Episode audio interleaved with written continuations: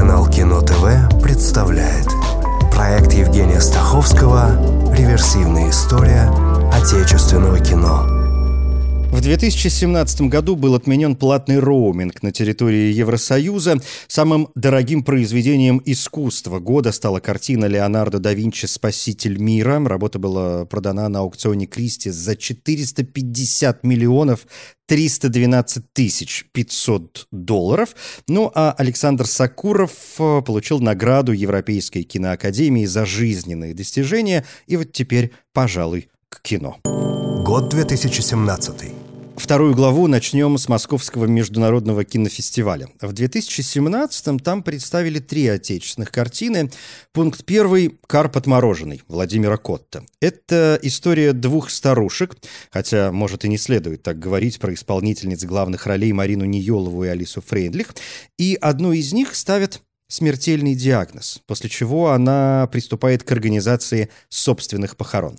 Карп — это рыба, которая после размораживания оказывается живой, что несет в себе большой кинематографический смысл. И смысл, может, и неплохой, но вот заход, мне кажется, может быть, я и ошибаюсь, весьма неустойчивый. Смертельный диагноз у старушки – ну, звучит как-то не очень убедительно. В общем, приз зрительских симпатий и аплодисменты великим актрисам. Фрейндлих потом получила премию «Золотой орел» за лучшую женскую роль второго плана. Это сейчас. Ну, а тогда все было просто. Да?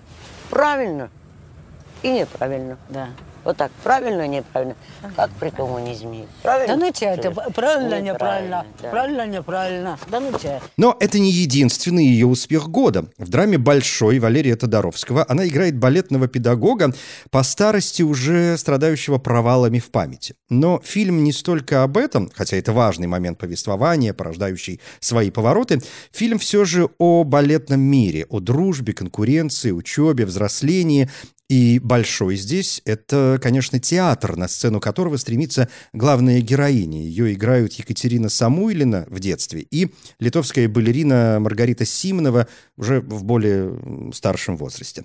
В одном из интервью Симонова заметила, что это фильм о времени. Время – самое ценное, что есть у танцора, то, чего он боится. В этой профессии время летит очень быстро, его мало, и неожиданно наступает момент, когда приходится расстаться со сценой, которая была всей твоей жизни.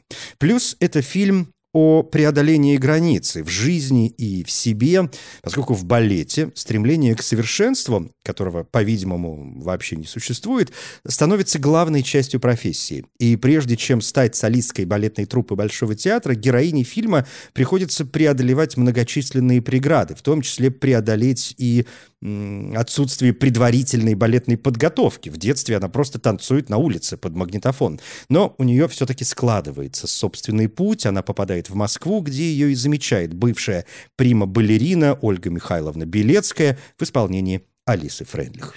Что? Что? Что? Что? Мы плакать сюда пришли или балету служить? А? Катя? Да Таня она. Какая разница? Да блин, большая. Ты в балете никто, пока не докажешь обратно. Это не мне нужно, а ее тупым ногам. Так, тандю будете делать до конца урока. Дуры безымянные. Вернемся к Московскому кинофестивалю. Пункт второй «Купи меня» Вадима Перельмана. Красивое кино с восточным колоритом. Студентка Катя выигрывает грант на поездку в Париж для изучения творчества Ходосевича. Но вместо этого отправляется в Эмираты, где надеется начать карьеру модели. Приехав на место, она понимает, что ей, как и другим девушкам, придется работать вовсе не моделью, а проституткой. И тут-то и начинаются чудеса. И с новыми подругами, и с мамой, и с эскорт-услугами, и с таинственным богачом Костей.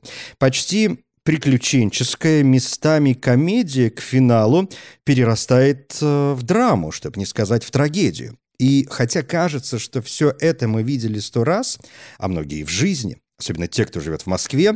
Но вот почему-то мне было интересно. В этом есть какая-то Достоевщина снова, или даже Чеховщина снова, бесконечное метание между высоким и низменным. И вроде все известно, все понятно, а нет, подавай еще. Гарик подарит мне эту тачку. Кто такой Гарик? тот, кто подарит мне эту тачку. Вот слушаю я вас и понимаю. Не было у меня в жизни сказки. Ну и третий пункт «Мешок без дна» Рустама Хамдамова по мотивам рассказа Рюноской Акутагавы «В чаще». Помним, что «В чаще» — это рассказ, по которому Акира Курасава в 1950 году снял «Рассюмон». Это не единственная попытка адаптации, но, конечно, самая известная. Суть рассказа, напомню, в том, что в лесу находят тело молодого самурая, надо узнать, что произошло, а свидетели дают противоречивые показания. Хамдамов переносит действие в Россию XIX века века. Фрейлина императорского двора приходит читать великому князю сказку о том, как в XIII веке случается мистическое убийство, ну и дальше по тексту. «Мешок без дна» — привлекательное черно-белое кино, в котором можно найти множество известных мотивов. От э, «Понизовой вольницы» Ханжонкова до фильмов Висконти или Орсона Уэллса. Специальный приз жюри ММКФ «Серебряный Георгий» и номинация для Анны Михалковой на «Золотого орла» за лучшую женскую роль второго плана. Эти бутыли похожи на молодых женщин. Они прижимаются друг к другу. Им холодно, одиноко. Они тоже когда-то были влюблены. Живут в провинции и мечтают.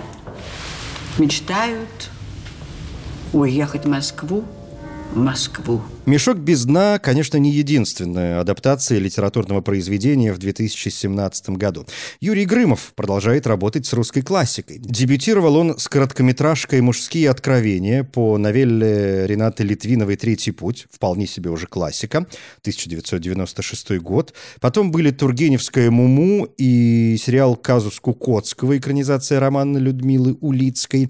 В 2016 на фестивале «Окно в Европу» он уже показал фрагменты фильма Анна Каренина «Интимный дневник». И вот теперь «Три сестры». Но не прямая экранизация чеховской пьесы, а, что называется, по мотивам. Грымов уточнил, что изначально планировал театральную постановку и даже репетировал с Валентином Гафтом, но потом понял, что ресурсов на спектакль уйдет больше, чем на фильм, тогда как кино смогут увидеть э, гораздо больше зрителей. Черно-белое действие перенесено в современность, что для классических произведений не ново, реже встречается сдвиг по возрасту. И если у Чехова Ольга, Маша и Ирина, ну, относительно молодые женщины, младше Ирине в пьесе 20 лет, то у Грымова они пенсионерки. Актрисе Людмиле Поляковой, Ольга, на момент съемок под 80. Анне Каменковой, Маша, почти 65. Ирине Мазуркевич, Ирина, скоро стукнет 60. В целом, фильм следует чеховской конве, но это тот случай, когда я периодически вспоминаю, что не очень понятно, для кого фильм сделан. Любители суровой классики могут э, не оценить современность. Молодежь, если представить, что это способ э, повернуть ее в сторону Чехова, вряд ли оценит иногда сложный киноязык Грымова. И вряд ли ей интересны разговоры про пенсии. А если все же захочется классики, есть прямые экранизации. Тот же Самсон Самсонов 1964 года. Коротко говоря, ощущение, что Грымов снимал сестер для себя, ну и для актеров, которым, хочется верить, всегда приятно слиться с гением Чехова. Милые мои сестры, мы знаем много лишнего. Мне уже 56 лет. Мне 59. Оставьте меня! Я люблю, значит, судьба моя такая. Маша, прекрати! На пенсии самое время личную жизнь устраивать. Русскому человеку свойственны возвышенные мысли. Интеллигенция? Нас нет, мы не существуем. Время-то ваше закончилось. Классически, хоть тут и нет высокой литературной основы, выглядит «Матильда» Алексея Учителя. Не самый лучший фильм-режиссер, э, исторически важный, скорее, благодаря не художественным достоинствам, а разразившемуся скандалу. Фильм рассказывает о романтических отношениях между наследником российского престола Николаем Александровичем Романовым и балериной императорского театра Матильдой Кшесинской с момента знакомства 22-летнего цесаревича и 18-летней танцовщицы танцовщицы в 1890 году. Многие посчитали, что авторы покусились на святое. Против выступили и монархисты, и депутаты, и какие-то православные активисты, чуть ли не боевики, угрожающие режиссеру и кинотеатрам, которые вздумают показывать Матильду. На предпремьерном показе во Владивостоке зрители проверяли охранники с металлоискателями, а в кинозалах присутствовали сотрудники службы безопасности. В Новосибирске предпремьерный показ тоже был связан с принятием особых мер безопасности. В адрес кинотеатра поступали письма с угрозами. Несмотря на предосторожность трем неизвестным все-таки удалось пройти в кинотеатр, где они развернули плакаты «Учитель плохому научит» и Осторожно, высокая концентрация безумия.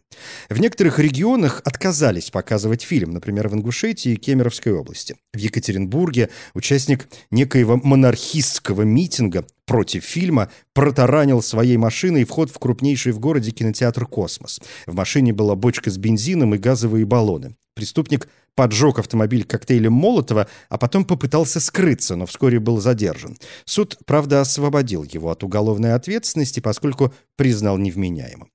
Многие выступали против Матильды, даже не видя картины, просто на основании трейлера или поднявшейся шумихи. Говорили об искажении исторических событий, о антироссийской и антирелигиозной провокации. Все это, конечно, полный бред.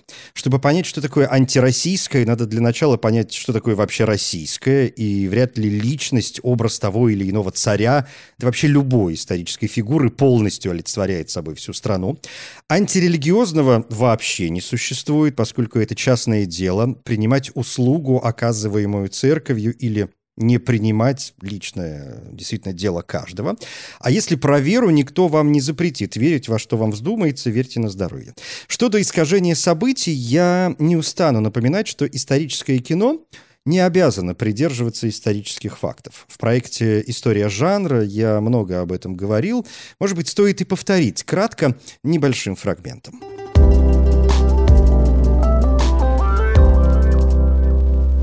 становится понятно, почему часто полагают, что историческое кино конструирует некие исторические реально произошедшие события. Это, конечно, не так. Для этого есть жанр документальной драмы, который как раз представляет вот такую театрализованную реконструкцию реальных событий. Исторические фильмы связаны отсылкой к истории тематически, но изображенные эпохи, персонажи, места и сам сюжет вместе с его развитием имеют существенные отличия и распадаются на отдельные жанры. И если центральное место занимает жизнь человека, то это биографическая драма. А если сюжет посвящен борьбе народов за свободу и независимость, это историко-революционное кино. И Историческое кино может э, включать и факты, и полностью вымышленные действия, происходящие в некой исторической обстановке или на фоне исторических событий, пусть и с реальными персонажами. И это прекрасно соотносится с литературным историческим романом, чье действие происходит в декорациях прошлого. Мы же не будем считать произведения Вальтера Скотта или Александра Дюма исторически с точки зрения науки достоверными, а они относятся к жанру исторического романа. А уже внутри случаются приключения, ужасы, детективы, романтика и все что угодно. И тогда при чем тут собственная история?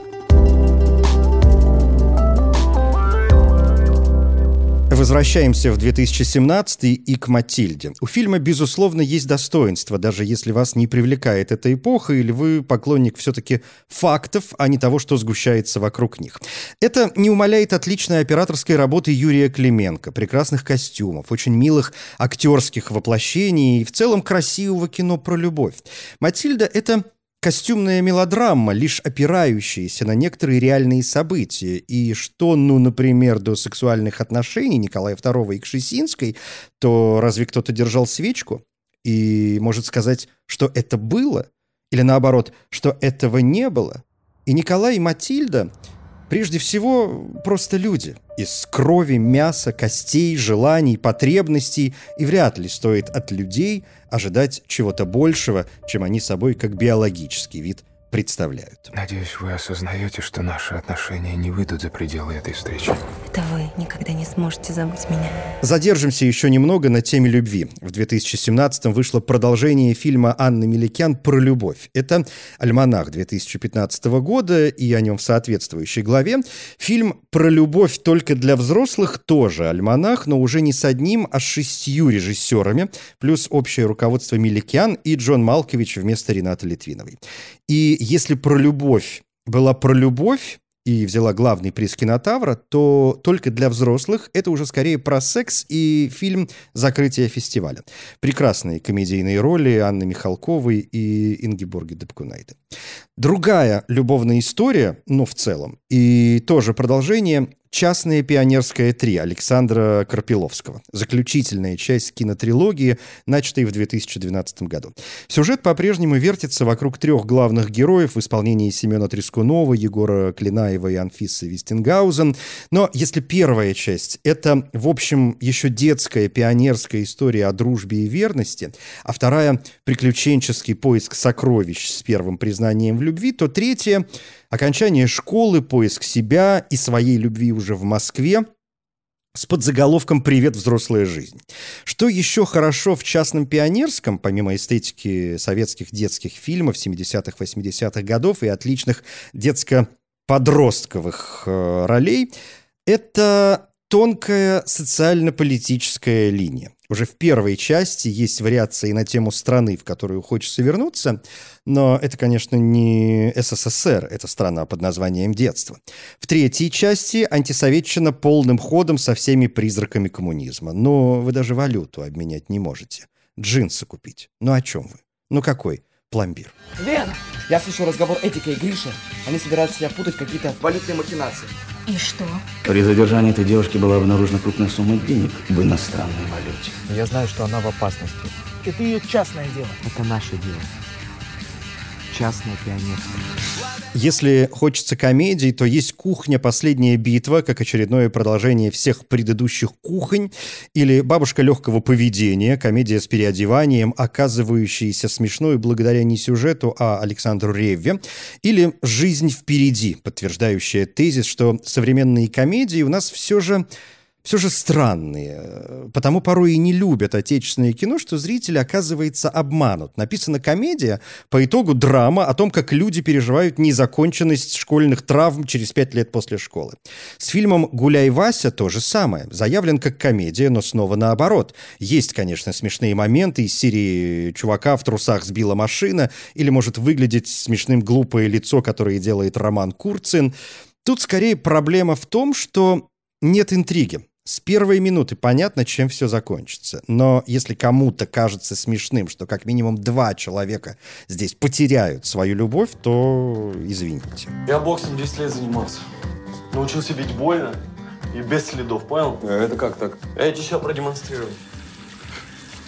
Чувак, подумай, может, вдруг ты об этом сожалеть начнешь. Подумай. Просто подумай. Это дело такое. Или, может, об... Ты извини, я тебя перебил, что-то хотел сказать. Ай, больно ты как? Из детективов отмечу Гоголь «Начало», первую главу трехчастного сериала, созданного по мотивам э, произведений Гоголя. Продолжение выйдет на следующий год. И «Три дня до весны». Тут война, блокада Ленинграда, но в сюжете загадочные смерти, и надо разгадать, что происходит. То есть это военный детектив с Кириллом Плетневым, который вот как снялся в «Диверсанте», так и продолжает лучше всего выглядеть в военных ролях. Военная, точнее послевоенная тема, и в фильме Ани Крайс нашла коса на камень камень, победитель Омского кинофестиваля дебютов движения 2017. Один брат погиб на Чеченской войне, второй вернулся, и надо как-то устраивать жизнь, хотя надо ли.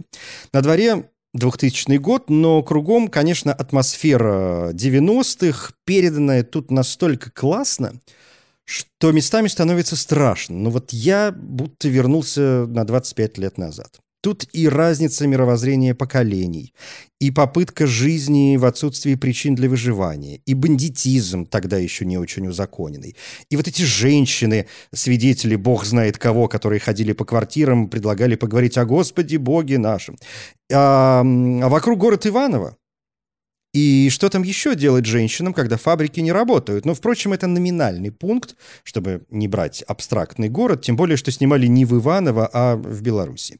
В общем, нашла коса на камень очень классное и очень символичное кино, к которому хочется возвращаться и в смысле историчности, и сюжета, и актерской игры, и умения передать атмосферу. Ерунда какая-то. Ерунда? А то, что пал Вавилон, ты это помнишь? Это же все про нас. Ты посмотри вокруг, блядство вокруг. Безверие. Блудня мы, Верка. Ой, блудня духовная. А я знаю, все как в дневное будет. Ведь люди не задумаются, пока потоп не грянет. Аль, ты у отца давно-то была? Там оградка совсем ржавая. Фильм «Нашла коса на камень» можно назвать семейно-бытовой драмой. Семейные драмы – это вообще прям наш национальный жанр. Они, нам кажется, удаются лучше всего. И есть тому в 2017 году еще как минимум одно подтверждение. «Язычники» Валерии Сурковой. Это еще один мой любимый фильм года. Казалось бы, обычная семья, мать пашет, чтобы дать дочери достойное образование, отец музыкант, напротив, работу никак найти не может, дочь подросток со своими подростковыми делами, и тут вдруг приезжает бабушка. Ну, в смысле, бабушка она для внучки, а так она мать отца. И она появляется действительно неожиданно, потому что ее носило долгие годы по святым, так сказать, местам, и вот она нагрянула, и это начинает менять жизнь семьи, и нам предстоит понять, в какую сторону. Не разразится ли тут трагедия? Фильм поставлен по пьесе Анны Яблонской, которую с теми же актерами режиссер играла в театре «Док». Так что «Язычники» — это театральная экранизация в почти закрытом пространстве, где надо ответить на вопрос «А что есть Бог?» Все еще любовь? Но тогда нам придется для начала дать определение любви и понять, как с ним соотносится то, что происходит на экране. Фильм построен на монологах. Каждому здесь есть что сказать, и некоторым не один раз. И в этом смысле название «язычники», опирающиеся на церковно-славянское слово «язык», напоминает еще и об основах. Язык э, в переводе на современный русский — это народ — в широком смысле и племя в более узком, а мы имеем дело действительно с племенем, с семьей. Плюс параллель с языком как системой, средством выражения мыслей, средством общения, коммуникации. Но говорить мало. Надо слушать. Кто это, я тебя спрашиваю? Мама. 15 лет, а ни слуху, ни духу, сын, внучка, как что с ним? А внучку повидать? Ну, хоть бы раз днем рождения поздравить. Ты что, куришь? Там, мам четвертого класса. Ее из института выгнали! Ты на кого училась? Менеджер по туризму. Не дай Господь, и слава Богу. Национальный колорит, помимо тесноты Кантемира Балагова, которую я упомянул в первой главе 2017 года, проявляется фильмами «Софичка» и «Сулейман Гора». «Софичка» — полнометражный дебют ученицы Сакурова Киры Коваленко по одноименной повести Фазилия Искандера о женщине, которая вернулась в родную Абхазию после 20-летней ссылки. Повесть написана на русском языке, фильм поставлен на абхазском, и Коваленко объяснила, что снимать на русском было бы неправильно, хотя бы потому, что картина — это послевоенные времена СССР и воспринимаем Абхазию как часть Советского Союза, а не как современную спорную территорию. А в те времена на русском там никто не говорил. Так что вот это желание аутентичности, а, которое очень чувствуется и в Сулейман-горе Елизаветы Стешовой, здесь э, крайне понятно. Что же до Сулейман-горы, это совместное российско-киргизское производство и еще одна семейная история. Сулейман-гора – это реальная гора на юге Киргизии, первый, между прочим, в стране памятник всемирного наследия ЮНЕСКО. В фильме это почти волшебная гора, куда люди приходят помолиться или загадать желание. И очень трогательный мальчуган Улук выспрашивает счастье для своей семьи. А семья непростая. У отца афериста как бы две жены. Одна вроде как мать у Лука, а вторая прямо сейчас беременна. Мать при этом зарабатывает тем, что прикидывается шаманкой, хотя, может, в ней есть некие силы. А отец не верит, что у Лука их общий сын. И вот всей этой компании они отправляются в путешествие по Киргизии. Не скажу, зачем, надо смотреть, тем более, что и тут вопрос языка не позволяет мне поделиться даже маленьким фрагментом. Зато могу поставить кусочек фильма «Невеста». И на этом, пожалуй, закончим. «Невеста» — фильм ужасов Святослава Подгаевского, специализирующегося на хоррорах. В фильме рассказывается история студентки Насти и ее жениха Ивана, которые отправляются в семейное гнездо Ивана на встречу с его родственниками. И там выясняется, что у семьи темное прошлое с множеством секретов, которые нужно хранить. И вот вопрос, в безопасности ли теперь Настя? Фильм может быть не очень оригинальный, но хорошо сделанный. Есть огрехи. Я, признаюсь, сразу обратил внимание на, опять же, язык. Сегодня как-то о нем много говорю. Ну, да, это частые проблемы, а у меня еще и профдеформация. Ну, например, уже в начале употребляют слово «петербургский» вместо «петербургский». Или, например, говорят издревле вместо издревле. Я понимаю, что придираюсь, но хочется сказать, ребята, вы делаете фильм, ну, не один месяц, но можно же проверить элементарные вещи. Как бы то ни было, я все же хочу эту картину защитить, потому что некоторые критики не приминули отметить, что, мол, вторично, заезжено. Ну, простите, а что не вторично? А что не заезжено? Главное в «Невесте» что он выполняет, в отличие от многих других картин, которые заявлены как хорроры, он выполняет свою основную функцию. Это прекрасный хоррор. Это реально страшный фильм. Хотя, опять же, я понимаю, что вопрос страха очень субъективен, поскольку всех нас пугает разное. Они спят? Нет, это мертвецы. Раньше так принято было. Фотография стоила дорого, не все могли себе позволить при жизни. А так вроде память остается. А кто все эти люди? Клиенты нашего прадеда. У него до революции фотоателье было. Странные вещи творили люди в старину. Многие верили, что так можно умершего сохранить, в семье оставить. Душа в негативе сохраняется. Это был 2017 год и очередная попытка полюбить отечественное кино. Хочется верить, что она хоть немного удалась. Я Евгений Стаховский. Спасибо. Реверсивная история отечественного кино.